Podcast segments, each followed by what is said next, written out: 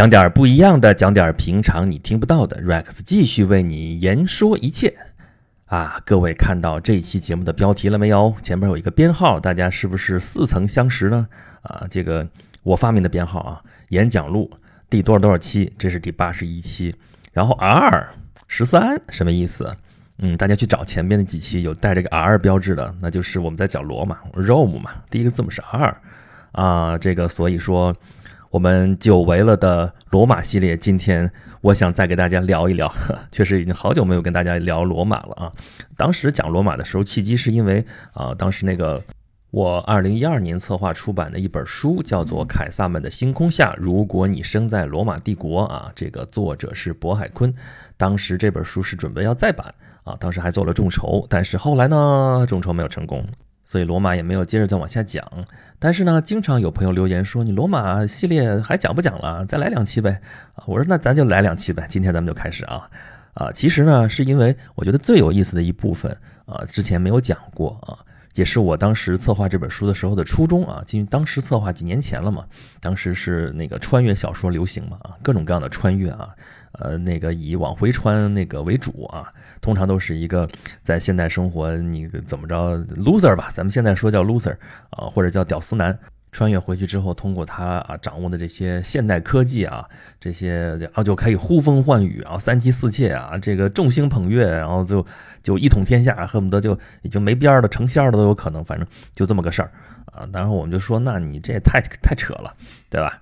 那咱们得讲点真的啊，就如果你真的穿越回去之后，你到底会有什么样的生活啊？不是你想象的那么美啊，也别觉得自己一定就比古人聪明啊。这个呃，回去之后还真不一定。而且从概率上来讲的话啊，你就算回去，你能当皇帝吗？那个概率可太低了吧？你这动不动一穿回去就是啊，皇帝、王子、太子，反正都总之是不可能是普通人嘛啊。但是啊。你要是真想回去的话，你想想什么样的人最多？啊，从几率上来讲，回去之后是不是成为普通人的可能性最大呢？啊，而且就比如说我们现在说的这个罗马帝国时期一样，你最大的可能性，你要么就是平民，要么其实更大的几率可能就是个奴隶啊。因为呃，有历史学家算过啊，这个罗马帝国的这个奴隶到底有多少人呢？两百万啊，两百万你听着好像不是很多啊。现在全世界人口有七十几亿人。你说的是现在啊？你跟那个时候比，整个罗马帝国一共才多少人啊？也就有个一千来万。你两百万差不多占全部的这个罗马帝国人口的这个五分之一了啊，百分之二十，这已经很多很多了。所以你千万别忘了，罗马帝国是典型的奴隶制社会啊，奴隶社会啊。希腊人、罗马人其实都是蓄奴的一些民族啊。这奴隶肯定各个时期当奴隶都不是什么好事儿啊。啊，受奴役呀，受苦受难啊，受压迫呀，这个没有人身自由，不被当人看呀，当牛做马也不过就是这个意思啊，顶多算是个会说话的工具啊。世界各个主要的文明都曾经有过这么一段奴隶制的历史啊，就是长短的问题，或者说典型不典型的这个问题啊，一直到你大家知道这个南北战争，美国南北战争时候干嘛呢？就是解放黑奴是其中一个非常重要的环节啊。一直到现代社会，我们还时不常的从新闻里边能听到什么黑砖窑啊，什么黑工厂啊，还有什么啊关起来那个性奴隶啊，什么这些事情发生，其实跟原来的这个奴隶制啊，它不是一个制度了，但是它这种现象还时有发生。那那那古代来说，这就更甭提了。对罗马帝国来说，这就是一个制度啊，整个帝国都是建立在剥削奴隶的一个基础之上的啊。如果没有奴隶的话，整个帝国就运转不灵了啊。啊，这个蓄奴比例说百分之二十，其实还不是最高的啊。我们知道古希腊的时候最强的两个城邦，一个是雅典，一个是斯巴达。啊，雅典嘛，号称是民主制的城邦啊，但是它的民主也只限于平民，并没有到奴隶啊。这个这个民主只是平民的民主，公民的民主啊。那更极端的就是斯巴达，斯巴达整个是一个军国主义的城邦啊，军国主义，咱们很早之前节目说过啊，像普鲁士啊，像中国的秦帝国这样的啊，都是军国主义国家。那斯巴达是非常典型的军国主义，他们的公民从小生下来之后啊，先看你有没有残疾，有残疾直接就扔了啊，这弃婴就不让你，根本就不让你存活下来。你身体健康活下来，然后几岁开始就开始啊，这个训练啊，这个军事化训练、军事化管理，然后成年，成年之后那。这个斯巴达的公民就干这么几件事：打仗啊，但就除了打仗之外呢，就是享乐，对吧？然后祭祀啊，国国之大事在祀与戎嘛，他们就干这些事儿。那剩下这些杂物、这些呃活计、这些又种那个种地啊什么这些事儿谁干呢？啊，就是奴隶啊。斯巴达人蓄养了一堆的奴隶，一个阶层整个的都是他们的奴隶。这个据说是当年他奴役了另外一个城邦，把他们的城邦的居民全部变成了奴隶，叫 Helos 啊，黑劳士或者叫什么其他的翻译吧。就整个这一个阶层，这些人比这个斯巴达公民人口可多得多，多多少呢？多七倍啊！咱们刚才说罗马人才占百分之二十，这边比公民要多七倍，这个太极端了，极端的有点不稳定了。所以经常就会看到说这些黑劳士啊反抗斯巴达的统治啊，一会儿暴乱了，一会儿怎么样，然后遭到镇压，怎么怎么着。那么一旦这些黑劳士阶层摆脱了这个控制之后呢，斯巴达就差不多就完蛋了。啊，罗马人多聪明，罗马人才不干这种事儿呢。我既要啊奴役你啊，既要用这些奴隶，但是呢，又得能让你把日子过得下去，对吧？否则你的奴隶全死了，谁给他干活儿啊？所以真实的奴隶的生活啊，不见得说我们想的那么极端，那么惨，惨是肯定惨的啊。但是到底怎么个惨法，咱们慢慢讲啊，慢慢讲啊。首先，咱们说这个奴隶都从哪儿来的啊？就是你。真是穿越回去，一不小心投错胎了，你当了奴隶了，这你也得搞清楚这为啥吧，对吧？凭什么就是奴隶呢，对吧？啊，那第一种可能就是生下来就是奴隶啊，这个当然爹妈都是奴隶，那生下来一定是奴隶，这没什么好商量的啊。但是如果父母只有一方是奴隶呢，啊，这事儿得看啊，看什么呢？啊，如果这个父亲是自由民，啊，这个母亲是奴隶的话，那生下来的孩子还是奴隶。啊，这个如果是父亲是奴隶，那么母亲是自由人呢？那恭喜了，这个生下来之后，这孩子还可以是个自由人。也就是说，这个后代的身份是要随妈的啊。所以在那个时代，有个好爸不是有个好妈啊。我觉得这倒不是因为母系不母系的问题啊，我觉得可能是因为那时候没法验 DNA，没法证明这孩子到底是不是父亲的啊。但是这孩子是母亲生下来的，那肯定是母亲的。那就那就随母亲呗，对吧？那母亲是个奴隶，那生下来你只好还是奴隶，因为你没法证明说这孩子就是谁谁谁谁的，对吧？那么如果母亲是个自由民，那那他生下来你也没法证明就一定是谁谁谁谁的，所以说那就那就不是奴隶呗。而且罗马法规定的还很细致啊，比如说啊，如果生一个孩子出来，啊，这个母亲本来是自由人，但是呢生的时候成了奴隶了，那那这是这个孩子应该是个自由民呢，还是个奴隶呢？啊，是个自由人啊，而且啊，这个如果父母都是自由人的话啊，这个在帝国境内，你要是想把这孩子卖成奴隶，这是不允许的啊。这听起来的话，在罗马帝国想好像想当奴隶也不是很容易啊。这个只要沾上自由人的边儿，这就很难成为奴隶。但是事实上，咱们刚才说了啊，整个罗马帝国有几百万的奴隶，两百多万的奴隶。啊，这么多奴隶从哪儿来的？天上掉下来的吗？啊，不是的，那祖祖辈辈都是奴隶。那这奴隶的根儿在哪个地方呢？就是因为罗马是一个军事帝国，啊，他在到处扩张的过程当中，征服了很多的民族，然后把这些人都啊打败了这一个部族之后，就把他们卖为奴隶。这就是当时的传统啊。想当年那个亚历山大大帝啊，就是那个征服了东方的这个呃古代的那古希腊啊马其顿的国王。亚历山大大帝，他当时是在进攻啊东地中海的时候，就是 Tyre 啊推罗这个城市是一个呃腓尼基城市啊，然后那个久攻不下，最后把这个城攻下来之后毁掉啊，几万人卖为奴隶啊，就这样。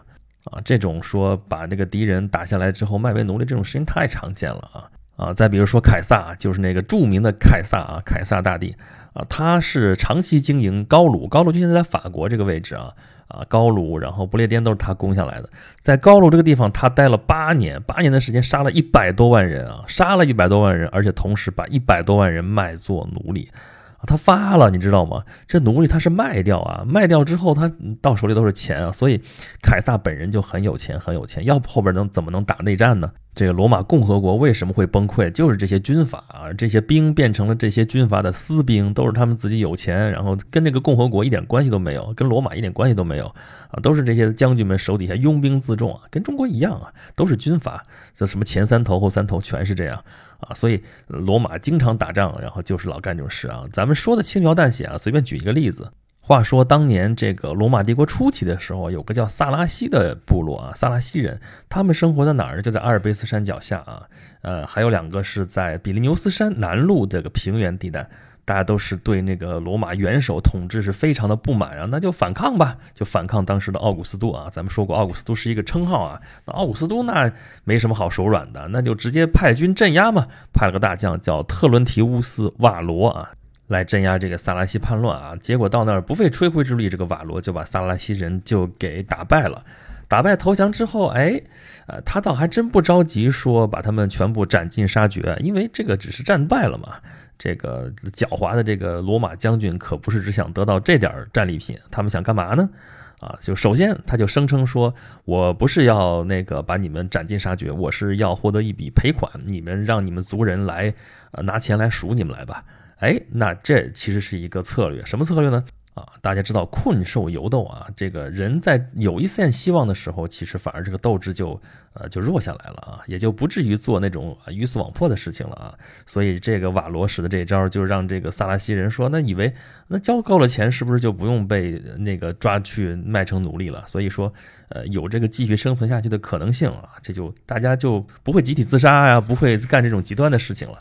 然后呢？啊，其实这这就是个缓兵之计啊。这个瓦罗派了这些士兵啊，就假装去跟着萨拉西人到他们部落聚居区去收钱，啊，结果到那之后就把这个整个这个部落所有的青壮年全部都给抓起来了，然后大家全部卖为奴隶。这其实是他在扩大战果啊。所以说，这个罗马军团、罗马人，这实在是太狡猾了啊！就周边的这些所谓的蛮族啊，这些山地里面的这些平原上面生活的这些啊原始部落也好，或者说是蛮族部落也好啊，就是被他们打败了之后，抓起来之后就卖为奴隶啊，然后呢就带到奴隶市场上去卖嘛。这个赤裸全身，挂个牌儿，上面写上姓名，也没啥姓名啊。这个籍贯啊，就比方说阿尔卑斯山，就刚才那是萨拉西人，怎么怎么着啊？健康啊，整体良好，这个背后有疤，就偶尔会咳嗽啊，这个或者什么你牙口怎么样啊？这个牙口自己看去啊，过去可以验货是吧？然后呢，性格怎么样？智商偏低啊，这个教育程度啊，就就把这些信息全写上吧啊。技能没有什么特殊技，没什么特殊技能就卖不上价嘛。你要但凡有一技之长，这地方就可以啊，有会吹拉弹唱啊，会会当兽医啊，会喂马。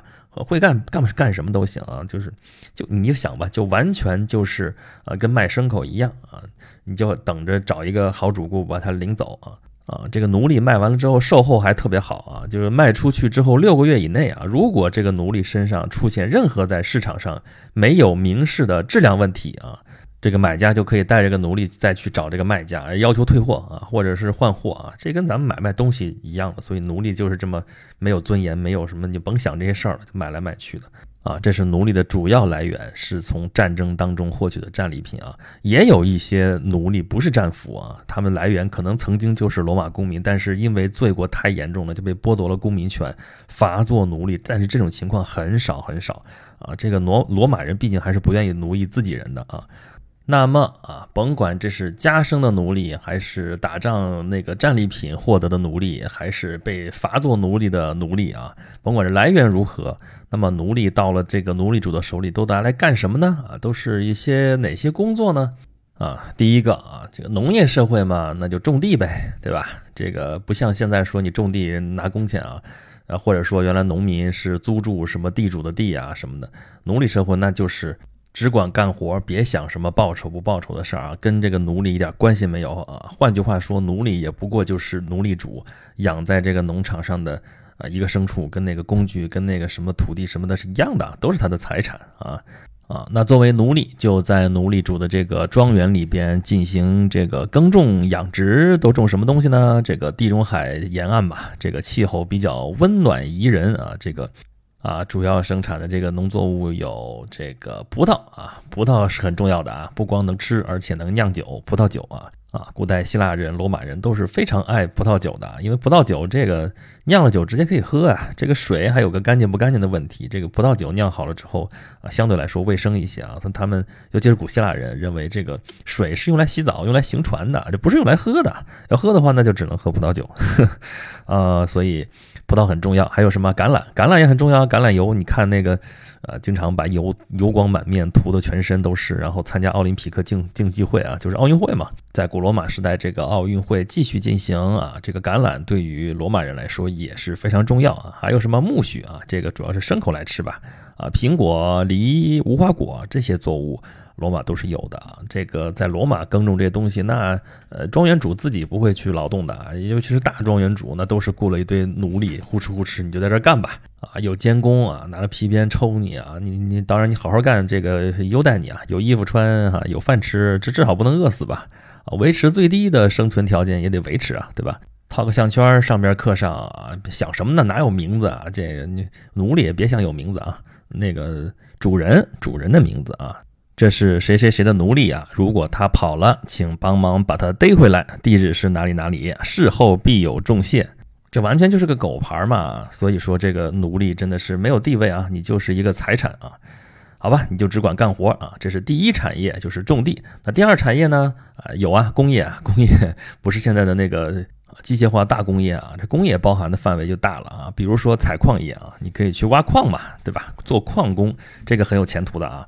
我说的是对奴隶主啊，因为这个矿工的利润非常非常高啊。在罗马帝国时代，主要是在开采七种金属矿啊，黄金、白银、铁、铅、锡、铜啊，还有水银啊，这些矿都是非常重要的啊。这个到后面的时候，你黄金值钱吧，白银值钱嘛，这主要就是拿来交换了。对吧？然后打做首饰了，干嘛的都都是那个铁嘛，做兵器总是要的。然后铅、锡、铜、水银，这都是各有各的用途。做矿工那可就比较危险喽，这个条件也比较艰苦。咱们现代做这个矿工都是时不常的，还看见哪儿冒顶了，哪儿透水了，经常出个事故什么的。那个时候就更别提了，而且你就是奴隶主的一个财产。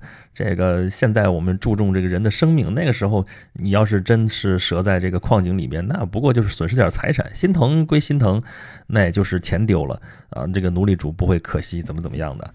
所以说，这个露天的这种矿井还好说啊，这个露天的矿藏，这个那个地表，呃，就是藏的不是很深，呃，可能还好点儿啊。你到地下去，你打个多深的井，然后往里边钻，那个时候支撑没有现在钢筋混凝土啊，没有这些东西啊，就是木头往那一撑，时不常的塌方，这个就太容易了。所以你真埋在里面，尸骨无存啊。所以这个当奴隶条件确实是很艰苦的，就是这种最脏最差的这种活，都是奴隶去干。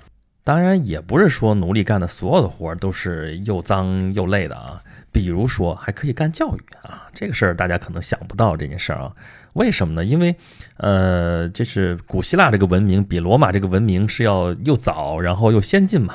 这个罗马人就对希腊文化其实是有种仰慕的，然后呢，希腊那地方就会有，如果是俘虏了很多的这个奴隶的话啊，有些可能就会很有文化。那就可能会被这个奴隶主买过来啊，高价买过来当家庭教师，教什么呀？教希腊语呗，教希腊文化，对吧？这不错啊。这个主人是有钱没文化，这个那就是奴隶，就是你要有点文化啊，会舞文弄墨，这事儿就好一点。当家庭教师嘛，至少不用干那个体力活，不用那么累嘛。啊，教什么呢？当然是希腊语了，希腊文化啊。当然，罗马人这个他本身这个文化不是很发达，但是后来吸收了这个希腊文化之后，他也开始涨上去了啊。所以希腊语、拉丁语这都得会啊。这个希腊奴隶，你反正你在罗马待的时间长了，拉丁语也会啊，就教吧，从认字母开始，然后那个学课文，就跟咱们平常学习一样啊。这个遣词造句，然后那个学习诗歌。啊，这个这个学个几年，差不多，女孩差不多就得了，男孩接着学啊。如果是再继续想学的话，还可以再去去那个希腊那边去留学嘛。这个留学的话，学什么啊？重点是一个叫修辞学。修辞学我们现在知道，大家一般可能都碰不到，说话那么好听，干嘛？但是在罗马很重要啊。罗马人就是特别注重这种演说啊，比如说有个著名的西塞罗啊，演说家。啊，在罗马，你要是想从政的话，那必须得口才好。这跟现在美国一样啊。美国其实继承了很多这个罗马的传统啊。他说他继承了这个希腊的什么民主传统啊，什么什么东西，但其实他继承的更多的是罗马的文明啊。就所以罗马这个美国人跟罗马人一样啊，都是要呃辩论，要演说。要演讲这些东西，咱演讲录嘛，咱们第一期咱们就讲演讲的事儿，所以修辞学是很重要的。修辞学对于演讲来说，雄辩力是可以增加不知道多少个点，加幺零零八六。然后除了这个东西之外，还要学什么地理啊、音乐啊、哲学啊、文学啊、神学啊。你后来不是基督教了吗？基督教是是罗马的国教了吗？啊，还有几何学啊，这些学问都得学。我的娘呀，这可真是不容易啊！啊，那这个奴隶要是真的很有学问，而且这个奴隶主这个用过了之后觉得非常非常好，这奴隶主可能会大发慈悲说还你自由啊，你可能就这个奴隶就变成一个自由民了。自由民之后他就可以开私立学校收学生，然后可以挣钱了啊。按那个罗马的规定，这个上学你是要交学费的，这也听上去也不错吧？啊，所以这个奴隶也不是说就一定就那么惨啊。除了刚才说。啊，要干农活，然后当矿工，还可以当老师之外呢，还能呃干个什么杂物啦？哎，有的时候还可以当保镖。你这个奴隶如果有两下子的话，就可以成为主人的这个忠实的保镖，或者是啊这个追随者啊。而且呢，主人跟奴隶的关系并不是总是我们宣传的、我们想象当中那种剑拔弩张。有的时候相处时间久了嘛，这个总是有感情的。历史上这种忠心护主的好奴隶啊，就当然再好奴隶也是为主人怎么怎么样，这样的例子也还是挺多的啊，比比皆是啊。咱们随便讲一个故事，呃，话说公元十六年，这年发生了一件大事情，什么事情呢？奥古斯都去世了，就是那个屋大维那个头一个奥古斯都去世了啊。这个时候呢，有一个受迫害的贵族啊，他有一个奴隶啊，咱就不说叫什么名字了，名字也不好记。这个奴隶呢？就想去到一个岛上去把他那个主人给给救出来，因为这奥古斯都死了嘛，奥古斯都死了，他就应该是有这么一个机会能够逃出来啊。他计划的挺好啊，想着把这个主人救出来之后，到日耳曼尼亚，就是到德国大概那个位置吧，到那儿去带着那个驻兵，然后就起义啊。这事儿计划的挺周密。结果呢，啊，事先约好的一个运货船要把他运到那个岛上去，结果那个船到晚了，然后这就耽误了。耽误了之后，等他到到那个地方的时候，发现他主人已经被杀了。这怎么办呢？你说这个奴隶就死心了吗？才不啊！人家干了一件我觉得超出想象的事情，他把这个主人的骨灰给偷走了。偷走了之后呢，他又坐船到了一个什么地方就躲起来了。躲起来他干嘛呢？留得青山在，不怕没柴烧啊！他就过段时间，等那个胡子啊、头发都长长长长长之后呢，他就模仿他的主人，哎呀，跟他主人是惟妙惟肖。因为他在主人身边时间久了嘛，也比较熟悉，所以他主人的言谈举止他给学了个十足十啊。等到觉得都可以以假乱真了之后，他就出来了。出来之后就他找他的亲信是四处散布消息，说那个贵族啊还活着。然后呢，就是有他拥护他的人，让他们做好准备，咱们就准备起义了啊。这个奴隶啊，非常的小心谨慎，这个怕人看出来呀，所以昼伏夜出，也不敢在大庭广众之下抛头露面，也绝不在一个地方待的时间太长。啊，这个，然后他的那些部下，他的那个就是贵族原来那些部下，他的追随者就秘密的从啊四面八方聚集起来，眼看着一场叛乱就要发生了，啊，这个元首也不是吃素的，这个奥古斯都死了，接替他的是提比略嘛，就是那个狡猾的提比略，啊，提比略就派人伪装成同谋，啊，接近了这个奴隶。然后呢，给了他一大笔钱，然后保证给他这个最大的支持啊。然后这奴隶他也斗争经验可能也不是很足，放松警惕这个时候，然后这个间谍就带着士兵就把他给抓起来了，然后到了皇宫就把他给秘密处死了，总算是把这件事情给压下来了。但是大家想一想啊，这就是一个奴隶干的事情啊，这个能掀起来那么大的风浪，对吧？这个国家就险些就四分五裂了，然后就内战了，这就是奴隶，而且是个忠心护主的奴隶，这么一个故事。啊，这个奴隶，你看啊，可以干第一产业、第二产业、第三产业。哎呦，非常重要的一个产业，怎么就给忘了呢？Entertainment，啊，这个娱乐业，对吧？当奴隶之后，你还可以当演员、当乐手，那时候全都是奴隶干的这种事情。而且很重要、很重要的一件事情，就是当决斗士。啊，我们知道一到罗马去看那个大斗兽场，对吧？那个估计到现在几千年了，还在那儿挺立着，干嘛使的？Entertainment，就是给罗马市民带来娱乐的，而且是非常残酷的决斗。跟决斗士有关的，我们能想到一个是美国那电影，对吧？那决斗士，再有就是再往前的那个非常著名的英雄，谁？斯巴达克斯啊，Spartacus 啊，Starbucks，星巴克，好吧。咱们这一期节目有限啊，今天咱们就说到这儿。关于这个决斗士的事情，咱们回头找一期专门来讲。啊，如果您对这个演讲录这个节目有任何的意见和建议，欢迎关注我的微信公众号“轩辕十四工作室”啊，在这里边啊可以尽情的吐槽，而且我会时不常的发一点说不出来的东西啊，比如说图片啦，比如说今天咱们讲的这东西的那个底稿什么的文字的这些东西，你要想看的话，欢迎关注这个公众号。好吧，今天咱们的节目到这里了，下期再见喽。